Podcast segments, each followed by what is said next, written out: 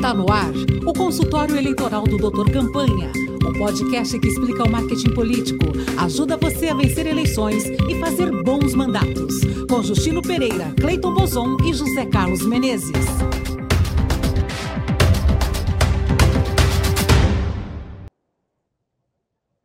Olá, boa, bom início de sexta-feira. Se você está agora nos ouvindo pela Rádio Brasil Atual, a rádio que conta o que as outras não contam, não conta, não contam. E boa semana se você está nos vendo pelo YouTube ou ouvindo depois pelo Spotify. Tudo bem, Cleiton Bozon? Tudo bem, Justino? Tudo bem, ouvintes da Rádio Brasil Atual? É, mais uma vez, José Carlos Menezes não está com a gente no programa, mais uma vez ele está ouvindo a gente, provavelmente, na sexta-feira de manhã. Muito bem, então nós vamos, neste programa, apresentar a segunda parte da conversa muito interessante com o cientista Marcos Solares, diretor do ABC Dados, uma das principais empresas de pesquisa governamental e eleitoral do estado de São Paulo. Mas antes, vamos ao preste atenção. É isso, Cleiton? É isso aí. Preste atenção. Cleiton, é, os nossos ouvintes devem prestar atenção em quê? Justino, você sabe que o WhatsApp ele é a plataforma digital mais importante do Brasil, no sentido de que praticamente a totalidade da população brasileira tem o WhatsApp. Mas o Telegram ele surge, muita gente fala, o Telegram ainda não é tão grande quanto o WhatsApp, isso é verdade, mas a gente vai percebendo que o Telegram já começa a ameaçar o WhatsApp, porque ao invés do Telegram se WhatsAppar, o WhatsApp é que está se telegramizando, porque o, o, forte do Telegram é você ter grupos gigantescos de até 200 mil pessoas. O WhatsApp, 200 mil pessoas, Cleiton? 200 mil pessoas. E o WhatsApp agora, que tem grupos de 257, ele diz que vai lançar uma nova funcionalidade chamada Comunidades, que na verdade é um grande grupo com mais de 2.500 pessoas no grupo, ou seja, é um então, início. Então, Cleiton, Cleiton, peraí. Então, hoje o WhatsApp no máximo permite cerca de 250 pessoas por grupo, é isso?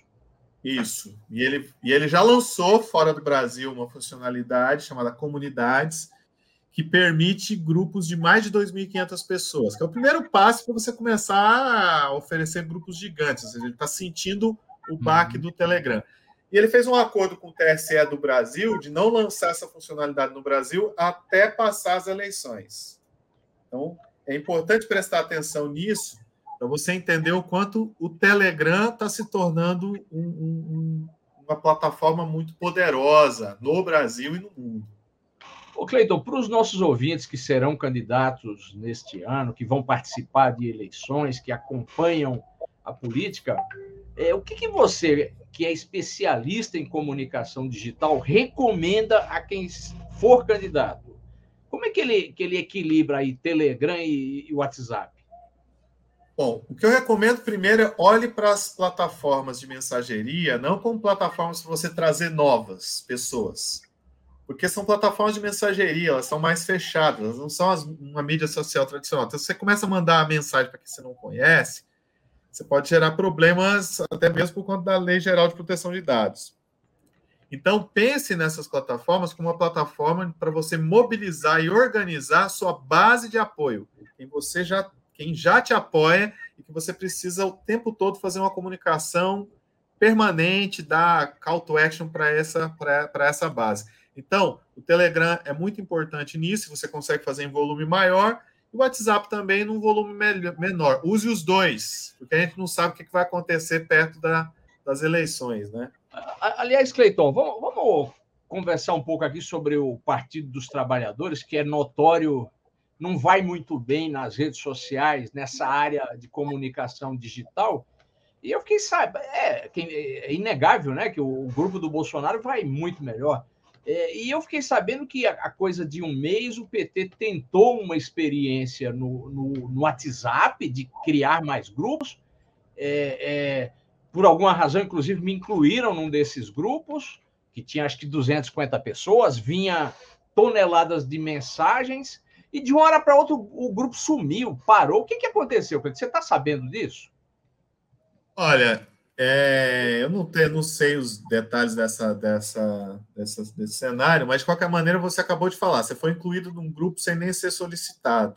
Não, não pedi para ser incluído. Não. não, sem nem ser solicitado. Então, o que é que acontece? Quando se começa a incluir pessoas sem ser solicitadas, em um, algum momento, mesmo que a pessoa não, de, não denuncie, o, o WhatsApp vai perceber que isso está acontecendo e vai banir esse grupo, né? vai banir esse número, digamos, né? e vai acabar banindo esse, esse número e bane todos os grupos ligados a esse número. Então, isso que acontece hoje é, na política do WhatsApp. Por que, que o Instagram cresce tanto? O Instagram não tem essas regras. Então, o Instagram você pode enfiar quem você quiser nesses grupos de 200 mil pessoas e a pessoa que quiser que saia. Então, você não tem esse tipo Agora, de. Agora, Cleiton, o, o, PT não é um partidinho, tem, tem, tem muita gente boa, muita gente experiente, tem recurso. O que, que aconteceu? O que, que ele fez de errado para criar uma expectativa e de repente a coisa simplesmente sumir e eu não recebi nenhum aviso, dizer, olha, acabou por causa disso, por causa daquilo. É porque como é que vai te avisar? Vamos supor que você começa a agregar, você tem ali uma equipe está agregando pessoas nos grupos. O WhatsApp bane o grupo ou bane o número, você perde todos aqueles contatos. Como é que ele vai te avisar? É muito difícil te avisar. Então, assim, é, não foi uma decisão de, de, de acabar com o grupo não foi uma decisão de quem estava organizando esse trabalho. Foi um, um, ato quase que automático do WhatsApp. Ele reconheceu que algum tipo de comportamento era diferente da política que eles adotam e baniu, e provavelmente baniu vários grupos, né? Então é, é, é por isso o, que. O que eu vi é que já tinha centenas desse tipo de grupos reunindo milhares de pessoas. É, eu achei estranho, porque é, eu até gostava de ficar sabendo o que é que está rolando, de receber a informação, é informação que a gente usa aqui no nosso programa. E de repente eu fui, eu fui chamado para a festa e fecharam a porta na minha cara. Bom, é. mas aí. Prova provavelmente ver... quem fechou a porta foi o WhatsApp. Bom, vamos, vamos ver aí o que que acompanha essas mudanças no WhatsApp e Cleiton e queridos ouvintes da Rádio Brasil Atual, vamos continuar agora com a segunda parte da, da entrevista, muito interessante, com o cientista Marcos Soares, do ABC Dados, é, onde ele vai falar, entre outras coisas, sobre o cenário eleitoral da corrida para a presidência. Vamos lá, o tema da semana.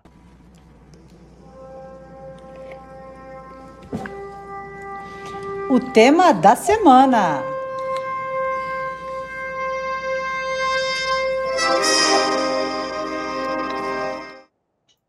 Sobre o quadro, o quadro da disputa eleitoral presidencial.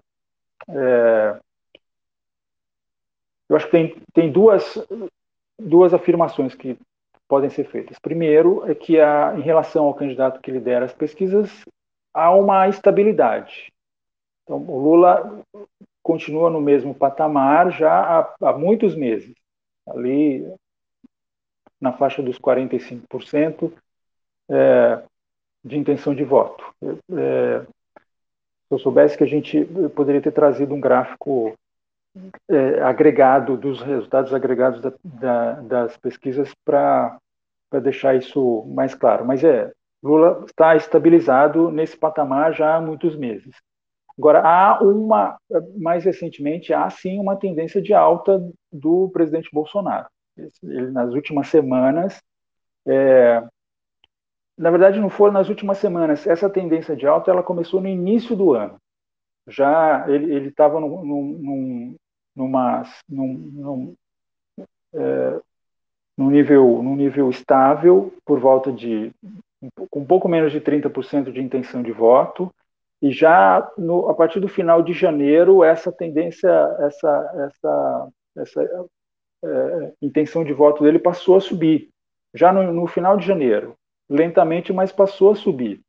E ela, essa, essa alta se acentuou a partir da saída do, do candidato Sérgio Moro. Aí sim, quem mais se beneficiou disso foi Bolsonaro. Isso fica bastante evidente quando a gente olha para o gráfico dos resultados agregados e coloca essa sequência de fatos ali no, no mesmo período. Então, o que aconteceu no início do ano, que explica essa, essa retomada da, da alta do, do candidato Bolsonaro, foi, é, no meu entendimento, quando o novo Bolsa Família passou a ser pago para mais gente. A partir desse momento, a tendência de intenção de voto em Bolsonaro passou a subir, ainda que lentamente. Não só a intenção de voto, a avaliação do governo também. Aí me faz, me faz é, é, mencionar uma outra coisa. É, quando a gente vai analisar eleições, eleições é, de dois turnos, quando há um incumbente, né, quando o, o, o governante é, disputa a reeleição, a variável mais importante, eu diria, para se acompanhar nesse momento é, é a avaliação do governo, porque é ela que é, é a variável chave, a que vai determinar o resultado da eleição. O que está tá em discussão numa eleição quando a quando o governante é o candidato à reeleição é a avaliação do seu governo. Então, essa é a, variável que a gente tem que acompanhar mais de perto. Ô, Marcos, a, questão é: vai haver uma tentativa de reeleição do candidato e o, eleitor basicamente vai decidir se muda ou se continua. Essa é a grande é, questão. Né? É um plebiscito, na verdade. Né? É um, é um, é, a rigor é um plebiscito. É isso que está em, em discussão. Então, observar a avaliação do governo é fundamental. Então, o que aconteceu, é, o que aconteceu a mesma coisa, a mesma, a mesma trajetória. A avaliação positiva, que é a soma do ótimo e bom, passou a subir no início de janeiro e ela, e ela vem crescendo. Tem uma tendência de alta do ótimo e bom evidente ali. Quando a gente olha o gráfico agregado de todos os resultados de todas as pesquisas, a linha é ascendente do ótimo e bom. O ruim péssimo continua lá no patamar bastante alto, superior a 50%, mas o ótimo e bom vem subindo consistentemente. E aí a gente tem que, tem que olhar o cenário para entender o, o, quais são os motivos. Pode ser o novo, o novo Bolsa Família, pode ser é, o distanciamento da pandemia, um outro componente que está que tá, é, impactando isso, né? ficou para trás. Enfim, tem, tem muitos elementos para a gente considerar para analisar essa evolução, mas é um fato. A avaliação do governo está melhorando lentamente, ainda que a maioria continue achando ruim. Marcos, é, é muito cedo para é, uns acharem que Bolsonaro já perdeu e para outros acharem que Lula já ganhou. Tem muito jogo pela frente, numa eleição em que aparentemente a, a é, até agora não apareceu ninguém com cara de uma terceira via que tire essa polarização, então a polarização aparentemente vai se firmando já no primeiro turno. Não é é improvável, mas não é impossível que o jogo seja decidido no primeiro turno ou fique muito pouco para ser decidido no segundo turno. E mas tem muito jogo, o governo não está morto.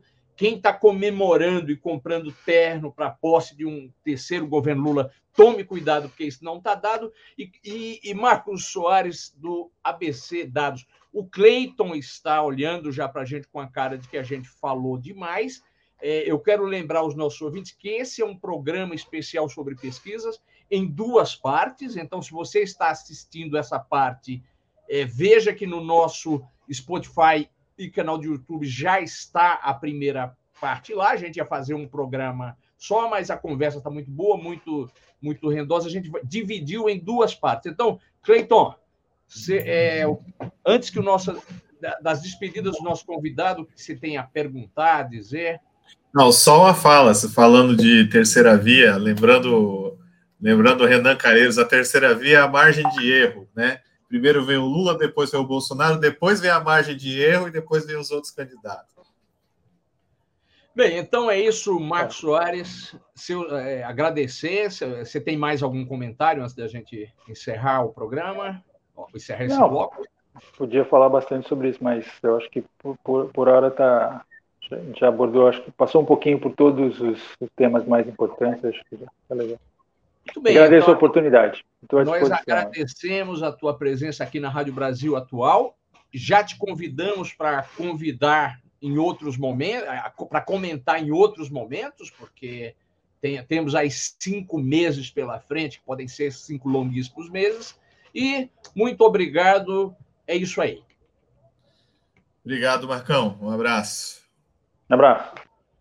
Bem, tá aí a segunda parte desse programa duplo especial sobre pesquisas eleitorais. Se você perdeu a primeira parte ou se quer ouvi-la outra vez, vá no Spotify. Se quer nos ver, ver o rosto do Marcos, vá no, no YouTube.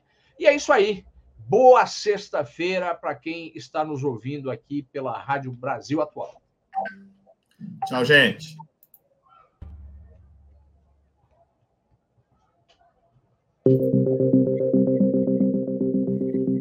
Este foi o consultório eleitoral do Doutor Campanha, o podcast que explica o marketing político, ajuda você a vencer eleições e fazer bons mandatos. Com Justino Pereira, Cleiton Bozon e José Carlos Menezes. Para ouvir de novo, vá ao Spotify e digite Doutor Campanha.